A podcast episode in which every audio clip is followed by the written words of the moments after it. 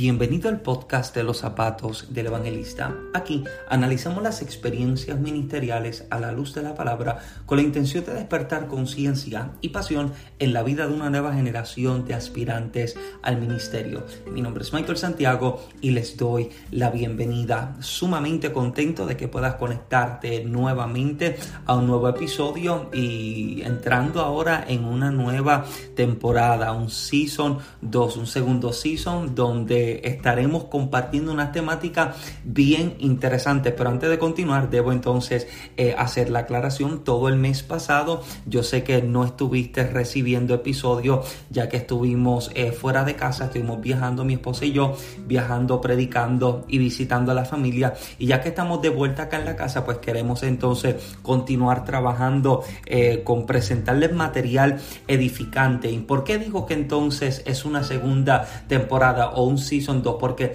eh, en el primer season del podcast estuvimos compartiendo exclusivamente y específicamente eh, experiencias ministeriales, que es, eh, de hecho es parte de lo que es el enfoque de este podcast, pero ahora en este segundo season deseando ampliar un poco más el terreno y presentar un poco más de material edificante, hemos decidido entonces, como parte de esta segunda temporada, presentar unos temas que entiendo que son relevantes para la vida del predicador. Como el podcast lleva por título los zapatos del evangelista, hay ciertas temáticas que son importantes para aquel que aspira al ministerio, aquel que, aquel que trabaja y opera dentro del ministerio, como lo que es precisamente el tema que vamos a estar tocando en el episodio de hoy, que lleva por título Contexto, Contexto, Contexto no parezco, bueno, sí, parezco un disco rayado, pero eh, ¿por, por, qué repito la palabra contexto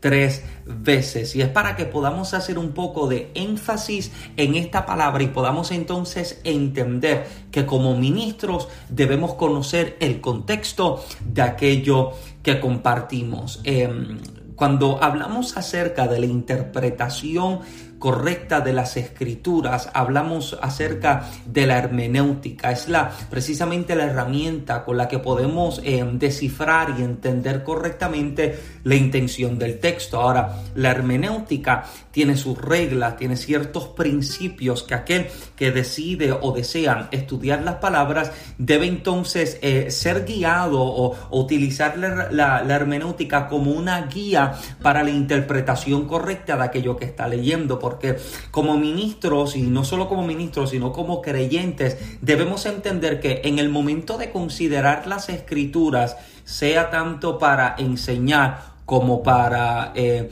alguna, eh, eh, alguna enseñanza personal o crecimiento personal o como parte de una, de, una rutina diaria de lectura, debemos entender que cuando leemos la escritura, cuando leemos la palabra, no podemos elegir ni escoger versículos al azar, o sea, no, no podemos escoger versos al azar de la palabra y crear entonces de ello ciertos pensamientos o ciertas doctrinas o ciertas dogmáticas. Porque cada texto en la escritura tiene una intención específica.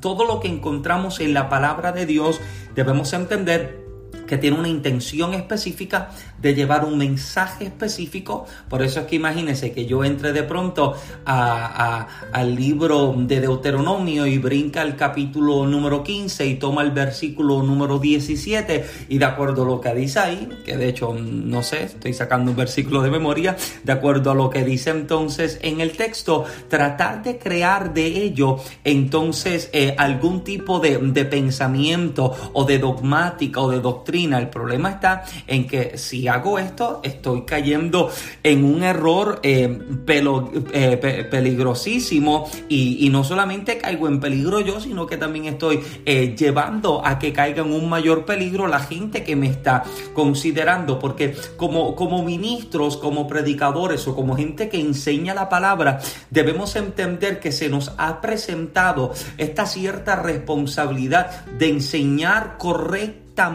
la palabra y ayudar a que la gente se pueda crear y pueda formarse correctamente dentro del llamado que tienen y no solo dentro del llamado, sino también dentro de su vida como cristianos. Y es por eso que la hermenéutica es sumamente importante para el ministro y para eh, el creyente, para que no tome versos al azar y pueda crear ciertos, eh, ciertos pensamientos o, eh, cierto, o, sea, no se siente a presentar ciertos pensamientos sin una base verdadera o, peor aún desconociendo la intención del texto y que entonces lleve a enredar la vida de mucha otra gente.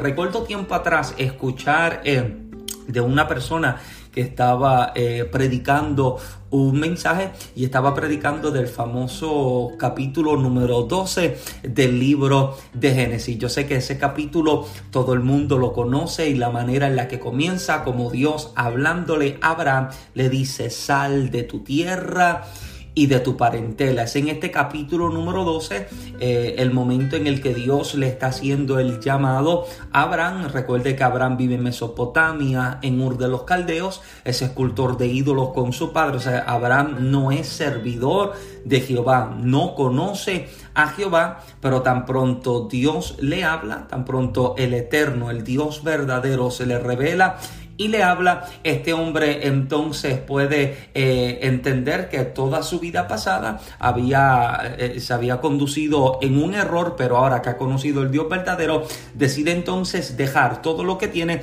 para caminar detrás del invisible. Ahora, lo interesante es que miras el texto y que Dios le está diciendo a Abraham, le está diciendo, sal de tu tierra y de tu parentela. Escuche detenidamente porque es en esto lo que yo, yo, yo, deseo que usted pueda, pueda, pueda entender lo que deseo presentar en este momento. El texto dice, sal de tu tierra y de tu parentela. Esta cierta persona que estaba predicando tomó el texto literalmente de esta manera. Entendió cuando leyó el texto que Dios le estaba diciendo, tú eres sal de tu tierra y sal de tu parentela. Y todo el mensaje ahora predicado en este capítulo número 12 del libro de Génesis estaba enfocado en ser sal de la tierra. Lo que no es el mensaje del texto. O sea, la interpretación incorrecta le llevó a que presentara entonces una idea, obvio, tiene toda la idea este hombre, ¿verdad? De, de, hacernos entender que somos luz y somos sal, pero el texto y su contexto no tiene que ver en lo absoluto con el pensamiento que este hombre está presentando. Ahora quizás algunos puedan pensar de que esto es algún tipo de broma, que esto no ocurrió y que esto no sucedió, pero lamentablemente sí sucede y sucede dentro de nuestros círculos cristianos cuando no hay una enseñanza correcta de la palabra. Por eso es que eh, siempre recomiendo a todos los creyentes, todos los que se sientan a escuchar predicadores, sean los domingos, martes, jueves, miércoles, viernes, lunes, sábado, cualquier día que tú te sientes a escuchar un predicador, tanto en tu iglesia como en las redes sociales, y tener mucho cuidado con lo que se escucha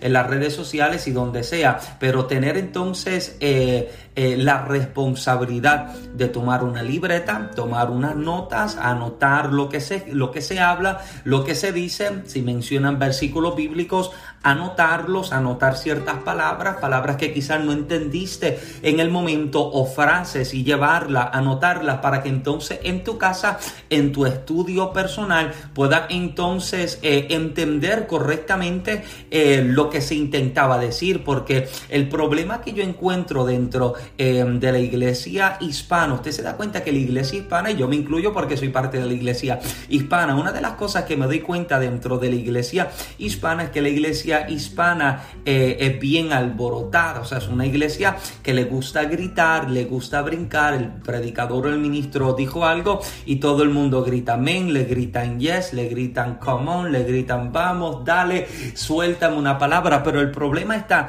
en que nos envolvemos tanto en nuestro grito y en nuestra emoción que a veces no escuchamos lo que se le está diciendo. Y lamentablemente tenemos personas que están desde los asientos gritándole amén a cosas que ni ellos mismos entienden. Le están gritando amén a palabras o a frases que son más humanas que espirituales, que tienen más intención de exaltar y levantar tu ego que levantar y presentar la imagen de Cristo en nuestra vida. Y me preocupa entonces que seamos una audiencia, eh, una audiencia eh, irresponsable que no tiene el cuidado de escuchar con atención, de anotar detenidamente y detalladamente para entonces corroborar a través de la, de la palabra, de la escritura, qué es lo que verdaderamente se está enseñando. Porque una de las cosas, y es en esto lo que deseo concentrar estos últimos minutos de este episodio, es que en el momento en el que, en el que se considera el texto, hay varias cosas importantes que debemos tener presente, hay varias preguntas que usted se debe hacer cuando usted está leyendo el texto. Cinco palabras claves.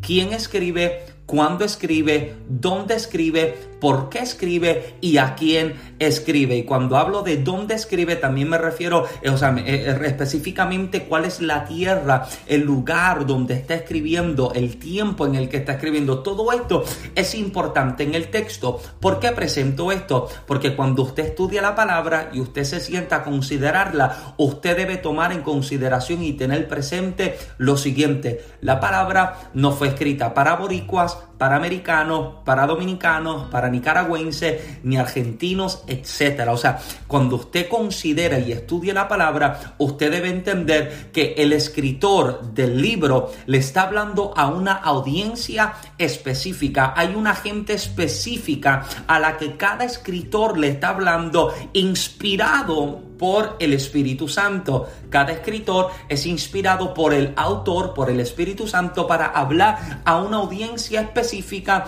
de acuerdo a ciertas temáticas o problemáticas específicas dentro de ciertas tierras, culturas y tiempos específicos. Por lo tanto, todo lo que cada escritor está diciendo es importante para la audiencia a la que se le está hablando. Ahora, si yo no considero esto y no tengo esto presente, es posible que yo entre posiblemente en las cartas Paulinas, posiblemente entro en las cartas de los apóstoles Pedro o de Juan o de Santiago, o quizás lea a, a, Tito o lea a Timoteo o lea a Judas, quizás lea Apocalipsis, quizás me siento a leer alguna carta y considero entonces de acuerdo a mi propia cultura, de acuerdo a mis propios pensamientos, de acuerdo a mi crianza y a mi formación, lo que él está diciendo y lo aplico de acuerdo a lo que yo estoy entendiendo acá. Ahora, el problema de eso es que viviremos entonces en un error pensando que estamos viviendo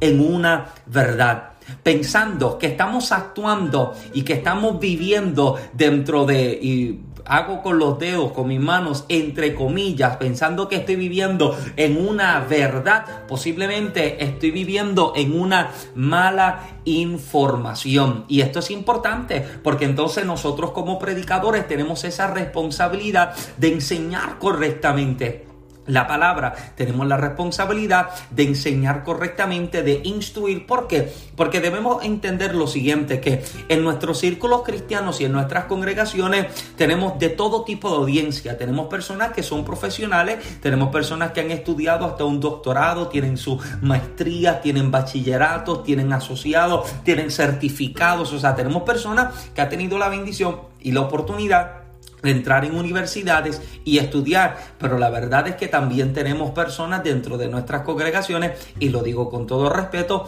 que nunca han podido estudiar, nunca han ido a una escuela, no, tenemos personas que, que, tampoco saben leer, no saben escribir, no saben escribir, son analfabetas, pero tienen todo el deseo de servir a Dios. Ahora, el problema está en que la persona, la persona que no le sirve, eh, eh, la persona que quizás no lee, no escribe, él va a aceptar todo lo que desde el altar se le está diciendo cuando a todo lo contrario, la persona que sí estudia, quizás entonces tiene cierta ventaja de que puede llegar a su casa a leer, a estudiar, a investigar, a indagar, pero la persona que no, que no puede leer, que no tiene entonces esta bendición de poder escribir o leer, va a aceptar como verídico y como, como, como certero todo lo que se está diciendo, desconociendo si lo que se está diciendo desde el altar es una verdad o es sencillamente un pensamiento humano. Y este es el cuidado entonces que nosotros debemos tener. Eh, eh, interpretar correctamente el texto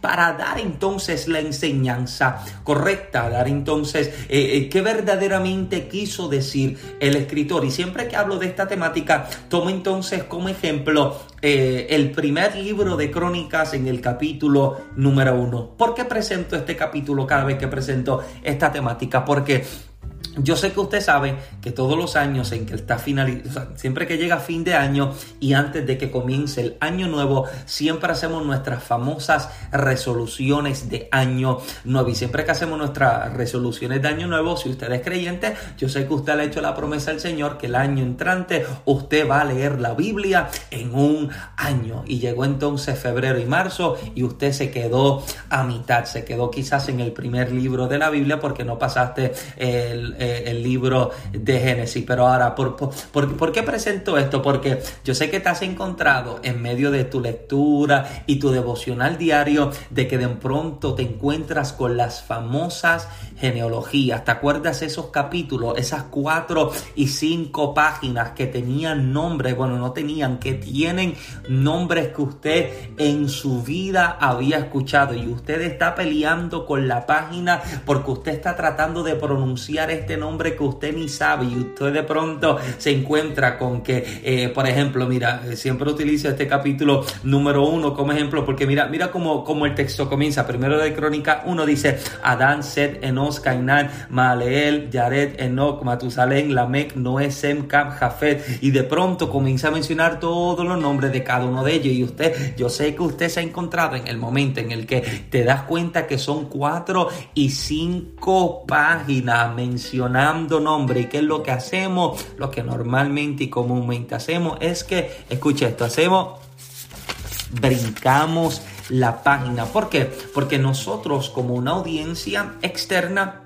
Leyendo el texto nos encontramos con que hay cuatro y cinco páginas de nombres que nunca hemos escuchado, nunca hemos mencionado y sé que nos hemos hecho la pregunta, ¿qué interés tengo yo, por decirlo de manera bonita, en conocer tanto nombre. Yo sé que nos hemos preguntado de momento por qué se me menciona tanto nombre en el texto si yo no lo tengo que entender, yo no lo tengo que leer, yo no tengo que saber el nombre de toda esta gente. Ahora, ¿por qué es importante el contexto? Porque si no comprendemos el contexto, usted quizás pensará que la genealogía fueron páginas llenas eh, en vano, de nombres que no tienen importancia. Usted como audiencia externa quizás lo ve irrelevante, pero a la audiencia a la que se le está hablando, cada uno de los nombres presentados le son importantes. ¿Por qué? Porque dentro de los nombres y la genealogía que se está presentando dentro del libro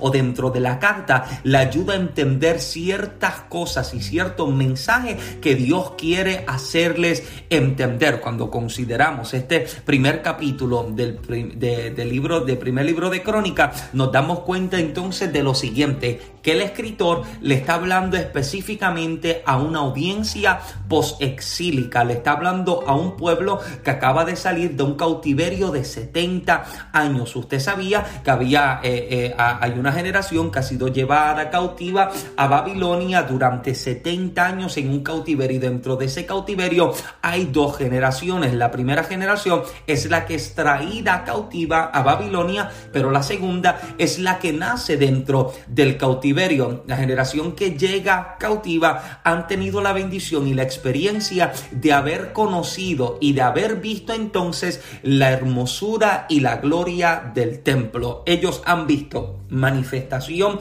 poder y gloria. Sin embargo, la generación que ha nacido dentro del cautiverio solamente tiene referencias de esa gloria.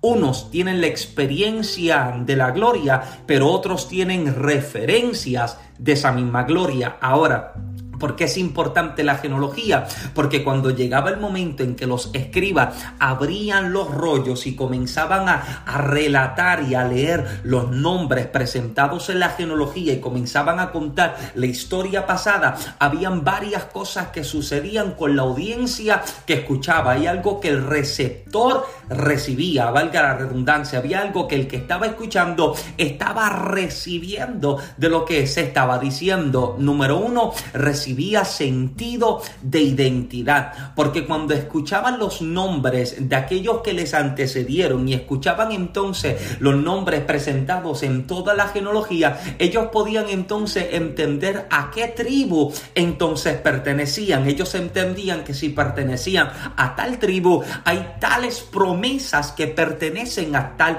tribu en específica. Y esto entonces le daba entonces sentido de identidad, les ayudaba a entender quiénes son. Lo segundo y tan importante como lo primero es que cuando se leía lo que estaba escrito en el rollo y se leía entonces la genealogía, ellos podían entender lo siguiente, que si ayer Dios abrió el mar, hoy vuelve a libertarme. Que si ayer eh, abrió los cielos y envió maná y codornices, hoy vuelve a proveerme. Que si ayer sanó de lepra, ayer entonces sanó de aquellos que habían sido mordidos por las serpientes. Si pudo sanar entonces ayer al ciego, al sordo, al mudo, al cojo y al paralítico, hoy también vuelve a hacerlo. Lo primero es darle sentido de identidad y lo segundo, devolverles la esperanza de que Dios todavía está con ellos. Ahora, si yo no entiendo la importancia del contexto, me es irrelevante lo que se está presentando en estos capítulos, pero conociendo entonces la importancia del texto y del contexto,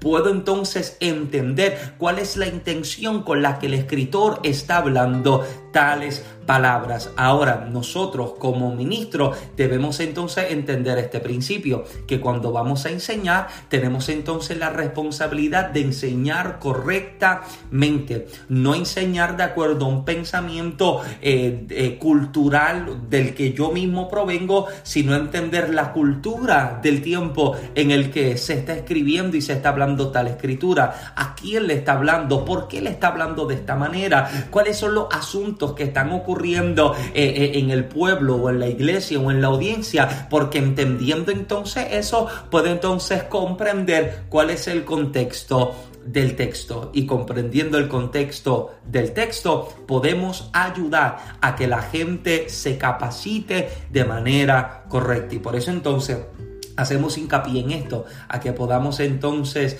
eh, promover la enseñanza, el estudio, la preparación, la capacitación, para que entonces la generación de mañana no sufra entonces las consecuencias de una generación pasada que quizás no tomó la responsabilidad de estudiar y de capacitarse en las escrituras. Así que amado, gracias entonces por conectarse a este episodio. Eh, posiblemente este, eh, serie no la llevemos todos los lunes, miércoles y sábado. Quizás presentemos esta parte de la serie una o dos veces en semana, pero sí tengo toda la intención de tocar temáticas relevantes e importantes para el ministro, para el cuerpo de Cristo y para aquellos que aspiran al ministerio. Si este episodio ha sido de bendición a tu vida, yo te invito a que lo puedas entonces compartir a tu grupo de jóvenes, líderes, ministros y predicadores para que de igual forma puedan ser bendecidos con el material. Sabes que siempre puedes escucharnos semanalmente y a través de las diferentes plataformas